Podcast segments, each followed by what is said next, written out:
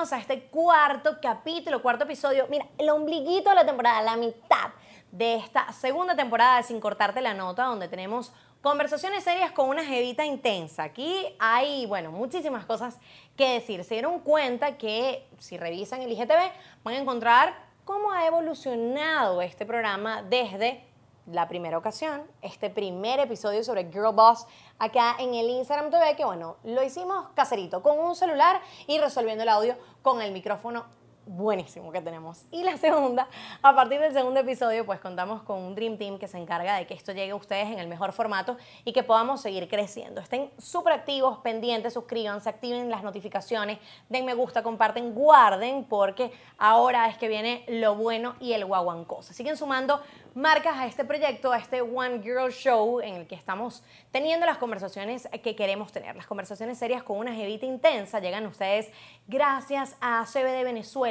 Cambia tu vida con CBD. A tu copa menstrual piso BZLA. Cambia la regla de tus días a The Box Regardé, Style Boxes hechas con amor a Venezuela y gracias también a Burgers B, expertos en hamburguesas.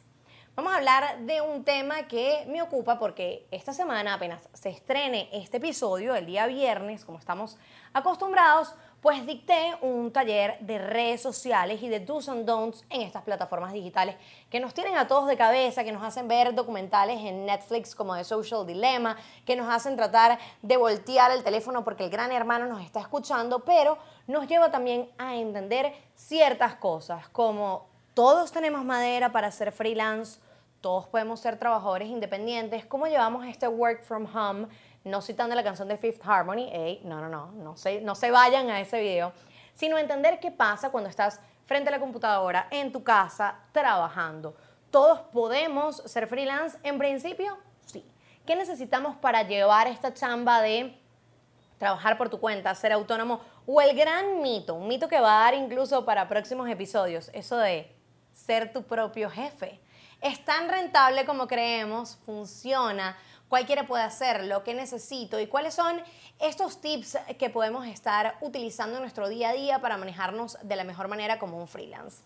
El primero, eres dueño de tu tiempo. Mm, sí, pero no, no, pero sí. Si no estás muy claro en cómo organizarte para que las 24 horas del día te rindan, si le huyes a tener una agenda, si las alarmas del celular te dan grima y si prefieres tener la certeza de que a las 5 o a las 6 de la tarde vas a salir Pirelli de esa oficina, pues te digo que freelancear no es como para ti. Te voy a comentar algunas cosas que he aprendido a lo largo de estos casi dos años trabajando como profesional por mi cuenta. El primero es que efectivamente puedes ganar mucho más que recibiendo un 15 y último, pero ojo, Puedes tener épocas de bonanza increíble y de que te llueva chamba sin make it rain y bitch better have my money, como Rihanna. Y puedes tener meses donde no te entra ni una pullita, donde es imposible que puedas capitalizar algo. ¿Por qué? Porque no hay flujo constante de tu caja, no tienes esa, certeza de recibir un 15 ni un último. Entonces, tomando en cuenta esto, si eres una persona que le gusta ir por lo seguro y revisar siempre en la cuenta del banco y tener además prestaciones sociales, caja de seguridad, etcétera, etcétera, capaz todavía freelancear nuestro momento. Otro de los mitos, eres un matatigres. No, hermano, soy súper profesional, muy cumplido, entrego mis cosas a tiempo, investigo y soy un gran proveedor de servicios. Entonces puedes trabajar varios proyectos en paralelo que te apasionen, que además mejoren tu perfil como profesional. Si la rutina no te gusta y sientes que te aboya trabajar todos los días lo mismo y estás aburrido de darte todos los días golpes en la cabeza con el techo de cristal en el caso de las mujeres en las industrias donde trabajamos o estás cansado de sentir que tu gerente está muy cerca de ti, tu director está muy cerca de ti y las posibilidades de hacer una carrera dentro de una organización se te truncan, pues capaz trabajar de modo freelance sea lo que estás buscando.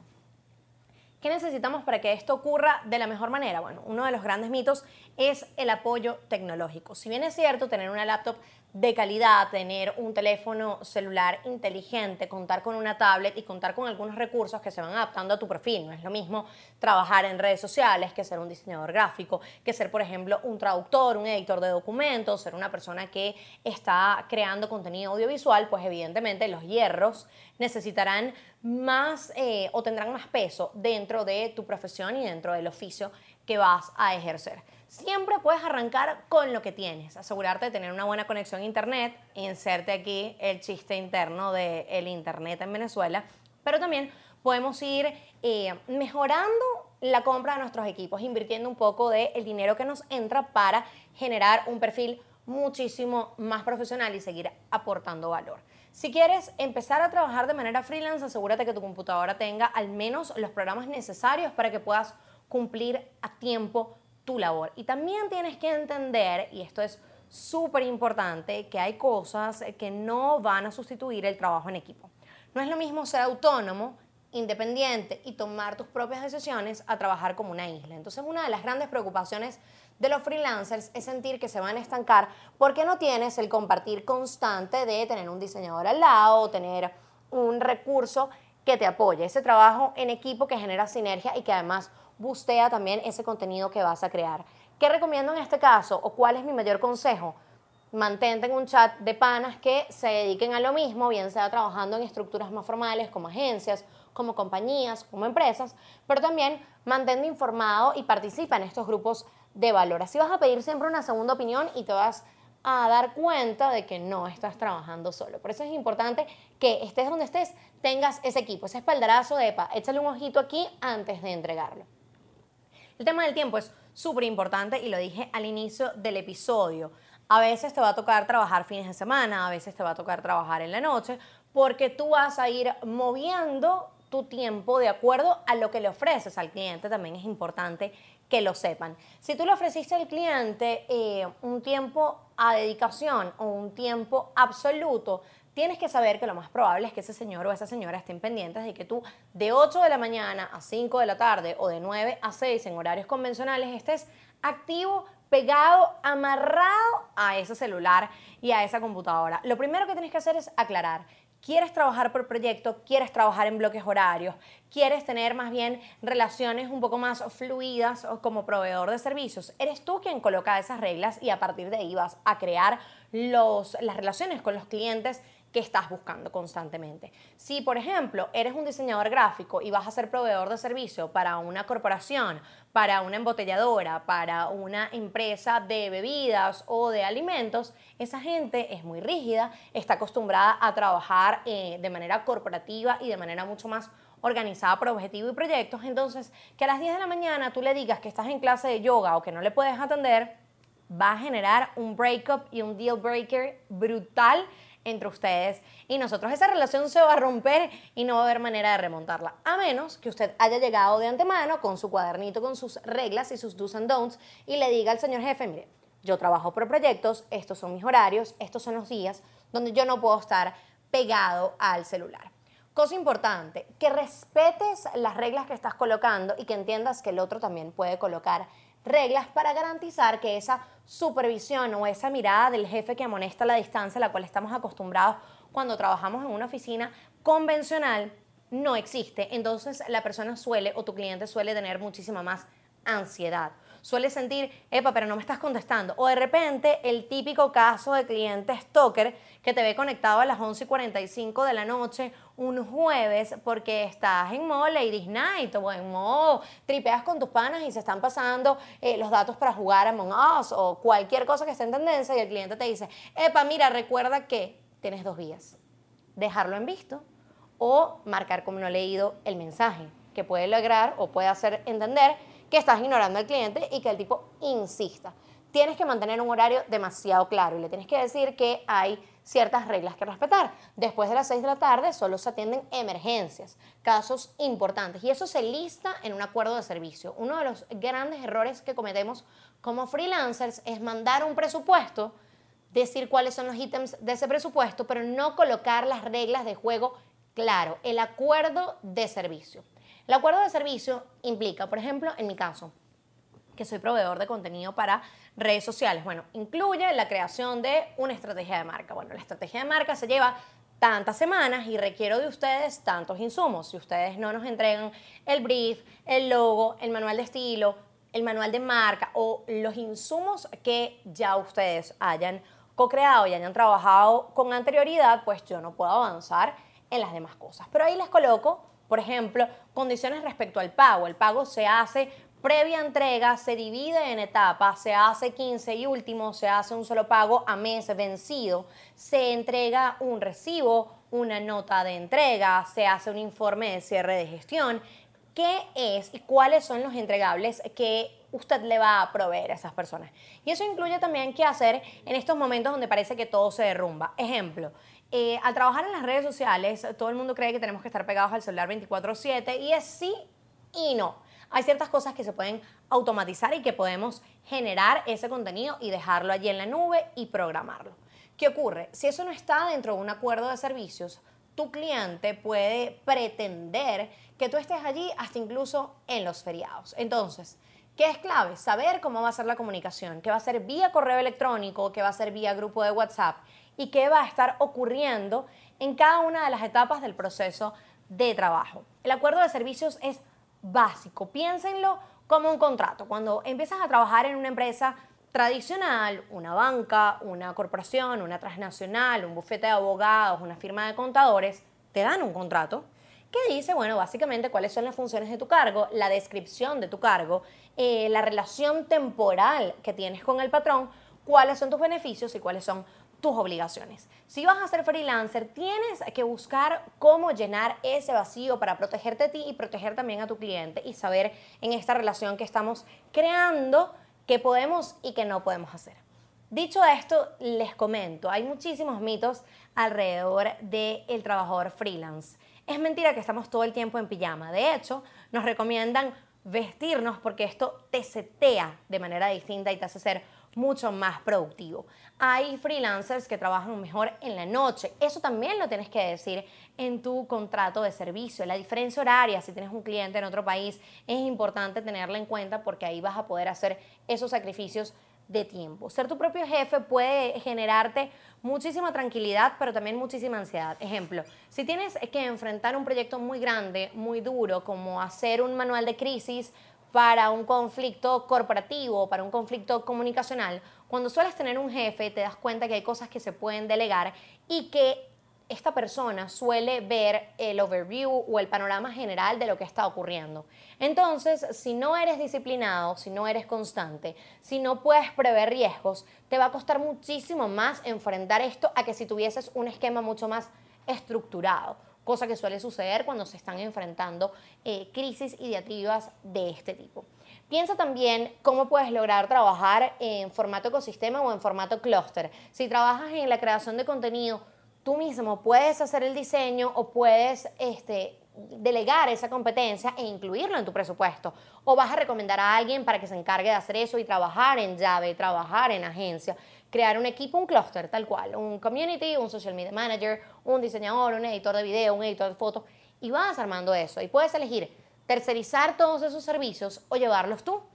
Las más de las veces, cuando le llevas tú al 100%, puede que te quemes, que te canses, que toques el techo muy rápido, que la marca se estanque y que crees expectativas falsas en tu cliente.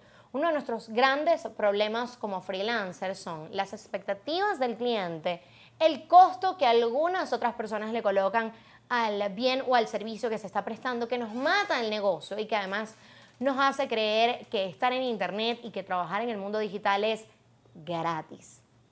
Es uno de los mitos que quiero romper todo el tiempo, porque el solo hecho de tener un correo electrónico y poder acceder a las redes sociales, eh, si bien es mucho más accesible que otras cosas, requiere una inversión. Inversión que responde a horas hombre de personas involucradas en tu proyecto, que responde a levantamiento de material, que responde a búsqueda de métricas y analíticas. Entonces sucede muchísimo que, bueno, pero es que mi sobrinito se acaba de graduar de comunicación social y él puede hacer eso. Bueno, no dudo que su sobrino haya recibido una educación profesional que le dé las herramientas necesarias para poderse enfrentar a este universo. Pero su sobrinito con Canva, con Planolite, con HotSuite y con todas las herramientas que están gratuitas en Internet, no puede hacer milagros. No puedes compararte con un departamento de marketing de 10, 12 personas, no puedes compararte con una casa productora, porque si bien se pueden lograr eh, muchísimas cosas con un celular y con acceso a la tecnología, hay criterios que necesitan ser respaldados. Y lo digo en este taller de redes sociales porque hay que hacer énfasis en eso. Uno como cliente y uno como persona, como ciudadano, como usuario de redes sociales, puede tener un criterio estético. Podemos saber qué nos gusta, qué no nos gusta, qué nos entra por los ojos, qué nos atrapa. Pero no indica que tenemos el criterio gráfico suficiente para enfrentar la creación de un contenido audiovisual. Entonces, es ahí donde necesitamos trabajar en conjunto y llenar esos vacíos. Si seguimos conversando sobre el tema freelance, es importante que recordemos varias cosas. Hay que seguir formándose. La formación que uno obtiene trabajando en una compañía tradicional tienes que cumplir ciertos ítems y normalmente te van a enviar a capacitaciones, a talleres, te van a mandar a foros, a conferencias. Tu jefe, si es un buen jefe, que es importante, un buen líder, va a estar pendiente de que efectivamente tú hagas un upgrade en tu criterio profesional para que le sirvas más a la compañía y a los proyectos. ¿Qué puede estar pasando cuando freelancemos? Que te enchinchorras y que te quedas estacionado en tu zona de confort porque ya sabes hacer la fórmula del arroz con pollo, bueno, solo es meterle tu sazón. Pues no. Una de las grandes trabas que tienen los freelancers es que no pueden conseguir mayores clientes, mejores proyectos, una paga muchísimo más fuerte y mucho más sostenida en el tiempo porque se quedan con la fórmula de lo que saben hacer. ¿Qué les aconsejo? Bueno, que decidan qué quieren hacer, cómo quieren hacerlo y qué habilidades tienen, que hagan una prueba de autoconocimiento demasiado clara. ¿Qué cosas me gustan y qué cosas no me gustan? Soy una persona que necesita demasiadas estructuras para poder funcionar. Soy una persona que necesita hábitos. Soy una persona que cree genuinamente en el valor de la rutina. Soy una persona que necesita trabajar en equipo todo el rato. ¿O qué hago? Con eso en mente, pues vas a poder hacer un perfil que te va a ayudar a capitalizar proyectos. Recuerda siempre, el contrato que tienen los trabajadores convencionales les da seguridad y esa seguridad tú mismo puedes proveértela si colocas claras tus reglas del juego. Y si además apartas parte de ese dinero que te está entrando para crear ese fondo de emergencia que cualquier compañía suele tener, para pagar tus seguros, para eh, hacer en caso de emergencia rompe el vidrio, cuentas con eso, si tienes que invertir en un mejor equipo, porque antes en las compañías tocas el timbre, vas al departamento de sistemas y dices, eh, para laptop no da más Aquí la laptop nada más es tú mismo. Mime conmigo resolviendo todo. Procura tener siempre un sistema de apoyo, procura tener una comunicación muy transparente con tus clientes y a lo largo del tiempo mantente lo suficientemente firme como para cumplir los objetivos, pero lo suficientemente flexible, porque a fin de cuentas eso es lo que elegiste. Si bien estamos todos en modo cuarentena y estamos trabajando desde nuestras casas, procuren tener un espacio que te inspire, que te genere atención, que te divierta, que te ayude a separar un poco ese feeling de trabajar en pijamas, campaneando un tecito que a veces nos hace confiarnos. Recuerda también que los horarios y los límites los colocas tú y que te tienes que encargar de generar ese bienestar que una corporación podría darte, esa tranquilidad que te puede dar una estructura muchísimo más grande.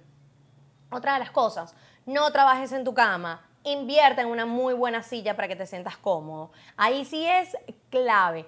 Ten un contador aliado que te ayude a facturar. Uno de los grandes temores y de los grandes errores que cometemos como freelance es no saber cobrar nuestro trabajo. Si ya hiciste el acuerdo de servicio y lo entregaste, no tendrías por qué estar persiguiendo al cliente para que el cliente te pague. Y una de las grandes tragedias, por ponerle un calificativo que hemos vivido en la pandemia, es que a los profesionales freelance nos ven como un proveedor de servicio cuya gestión aporta, pero no es tan importante como pagar mi nómina. Entonces empiezan a correr esa arruga hasta el último día y pretenden cobrarte mes vencido y no tienes las protecciones que podrías tener en una compañía. En una compañía tradicional, si tu jefe no te paga la nómina a tiempo, el 15 y último, pues hay homologaciones, hay indexaciones y hay elementos que pueden protegerte. Aquí usted tiene que dejar eso claro. Si quedamos en que me pagas entre el 25 y el 26, ya el 31 usted va tarde. Entonces, la primera vez que pasas ese strike, tienes que saber que puedes malacostumbrar a ese cliente. Si no sabes hacer algo, pide ayuda. Si no tienes claro cómo se hace un proceso, evalúalo. y ten siempre la certeza de que puedes decirle a ese señor cliente, bye bye, chao, sayonara, si las cosas no están llevando de la mejor manera. Quiero despedirme, recordándoles varias cosas. El hecho de que estemos trabajando desde casa no indica que estamos cómodos, enchinchorrados, que podemos mantenernos allí todo el rato. Es algo temporal, pero si efectivamente descubriste que, descubriste que trabajar desde tu casa es lo que quieres, es lo que te apasiona, es lo que disfrutas, tienes que tomártelo en serio. Y en serio va por cumplir cada una de las cosas que prometiste, cada una de las cosas que listaste en ese acuerdo de servicio, va también por formarte, por escribir, por ver cursos, por ver talleres y por tomar también ese momento de, epa, quiero bajar la Santa María el día de hoy. Esto fue Sin Cortarte la Nota, conversaciones serias con una jevita intensa. Mi nombre es Batita González y nos vemos aquí el próximo viernes en este Instagram TV. Chau, chau.